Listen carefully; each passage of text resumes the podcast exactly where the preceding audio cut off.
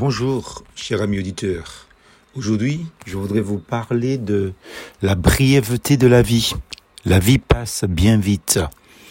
Dans Osée chapitre 10, verset 12, il nous est dit, il est temps de chercher l'Éternel jusqu'à ce qu'il vienne et répande pour vous la justice. Fin de citation.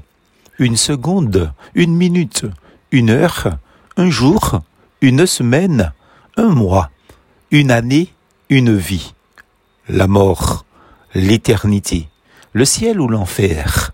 Bonne question. Jésus sauveur ou Jésus juge? Dieu ou Satan? La lumière ou les ténèbres? La paix ou les tourments? La joie ou l'angoisse? Le repos ou les regrets éternels? Oui, amis auditeurs, notre vie avance inexorablement vers notre destinée éternelle. Par peur ou indifférence, ne négligeons pas cette question déterminante, capitale pour notre éternité. Où passerons-nous notre éternité? Dieu sait que l'enjeu est essentiel. Satan aussi.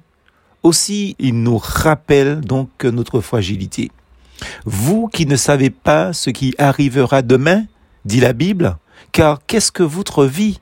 Vous êtes une vapeur qui paraît pour un temps et pour peu de temps et qui ensuite disparaît, nous dit la Bible. Jacques 4 au verset 14. Dieu seul connaît l'heure de notre passage dans l'au-delà. L'homme ne connaît pas non plus son heure, pareil aux poissons qui sont pris au filet fatal et aux oiseaux qui sont pris au piège, nous rappelle le sage, l'Ecclésiaste, au chapitre 9 de son livre, au verset 12. Heureusement, la Bible nous révèle comment être accueilli dans les bras d'amour du Père céleste.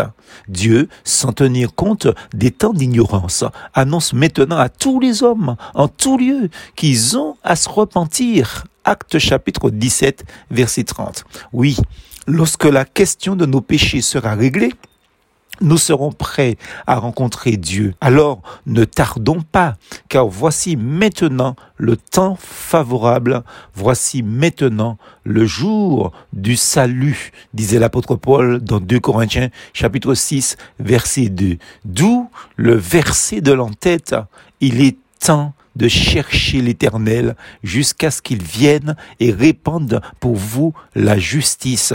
Osée chapitre 10 verset 12, car la vie passe bien vite. Plus force en Jésus.